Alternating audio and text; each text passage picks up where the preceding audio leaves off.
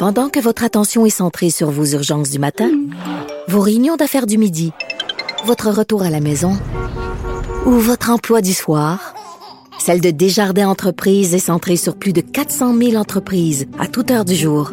Grâce à notre connaissance des secteurs d'activité et à notre accompagnement spécialisé, nous aidons les entrepreneurs à relever chaque défi pour qu'ils puissent rester centrés sur ce qui compte, le développement de leur entreprise. La chronique argent. Une vision des finances pas comme les autres. Bonjour Yves Daou, directeur de la section argent pour le Journal de Montréal, le Journal de Québec. Alors Philippe Couillard qui courtise Investissement Québec. Euh, bon matin, Richard. Euh, tu te rappelles le film, euh, tu sais, Retour sur le futur? J'ai plutôt l'impression que c'est le retour vers le passé. Philippe Couillard qui qui nous qui revient sous forme de lobbyiste.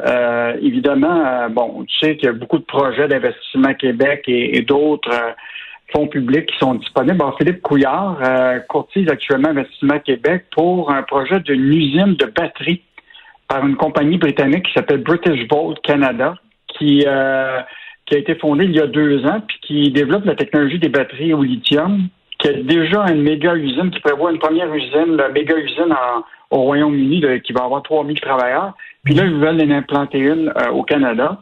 Donc, euh, Philippe Couillard s'est inscrit au registre de lobbyistes à Ottawa. Il a même déjà rencontré euh, François-Philippe Champagne pour euh, commencer des discussions. Puis là, il est en discussion avec Investissement Québec pour avancer ce, projet-là.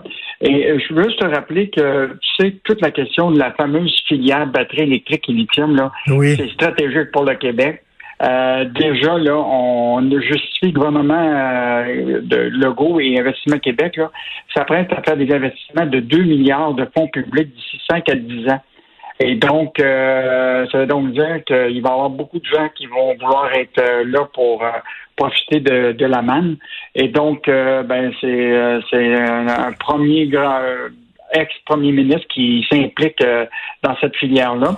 Et euh, je te rappellerai quand même que, euh, bon, quand les gens partent de la politique, on finit par toujours par les retrouver à quelque part. Ben oui. on dit, on dit sitôt arrivé, sitôt parti. Dans leur cas, c'est sitôt parti, sitôt revenu.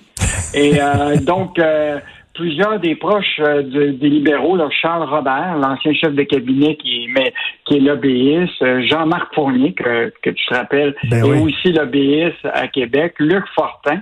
Donc, euh, la filière libérale semble encore assez présente dans le registre des lobbyistes. Avec, on va les suivre, on va juste s'assurer que n'ont pas d'avantages indus ben, c'est ça, que tout soit fait, tout soit fait dans les règles. Mais en tout cas, d'autres gens qui font la file indienne, je sais pas si on a le droit de dire ça, mais en tout cas, la file indienne pour avoir des investissements qui cognent à la porte d'Investissement Québec en tendant leur chapeau, puis les autres aussi veulent avoir leur chèque. Écoute, part de Montréal, 1150 débardeurs en grève. Ça, c'est assez, c'est assez dramatique, là. Oui, là, ça commence à être euh, dramatique. Le gouvernement fédéral a annoncé hier son intention de déposer un projet de loi pour euh, forcer le maintien des activités au port de Montréal, euh, alors que la grève a commencé ce matin. Je voyais tantôt sur LCN, au, coin de Notre-Dame et il n'y a pas beaucoup, beaucoup de, de, débardeurs qui, ont l'air à être à, bloquer. J'ai regardé ce matin, il y a environ, pour aujourd'hui, il y a environ autour de sept bateaux euh, de conteneurs qui arrivent aujourd'hui. Euh, donc, euh, ça parlait des, petits bateaux, là, donc il doit y avoir beaucoup de, conteneurs. Je te rappellerai là, que bon, euh, ces derniers-là, les débardeurs sont sans contrat depuis 2018. Euh, ils refusent de faire des, heures supplémentaires puis de travailler les week-ends. Mais là, plusieurs débardeurs commencent à, à avoir des bons emplois. Là. Ils commencent à avoir un peu de de, de fissures dans, dans, au niveau du syndicat parce que des fois, ça peut gagner jusqu'à 72 de l'heure pendant les fins de semaine. Hmm. Écoute, euh, euh, c'est des, des, bons salaires. Ben Je te rappellerai quand même là, que euh, écoute, c'est au port de Montréal, c'est quand même énorme. C'est presque 1,6 million de, de, de, conteneurs par année. mais ce qui est un peu dramatique, c'est que depuis février, mars, là, tu vois une chute des, des conteneurs arriver à Montréal. Et ça, euh, alors que les autres ports sont en pleine croissance, euh, est-ce que certains bateaux ont déjà prévu le coup et ont commencé à, déjà à prévoir euh, des détournements? Hmm. Mais chose certaine, c'est que c'est pas juste des bateaux, c'est tout un écosystème. Hein. Tu as, tout le lien logistique avec le transport routier qui va chercher les contenants, tu as toute la question des trains.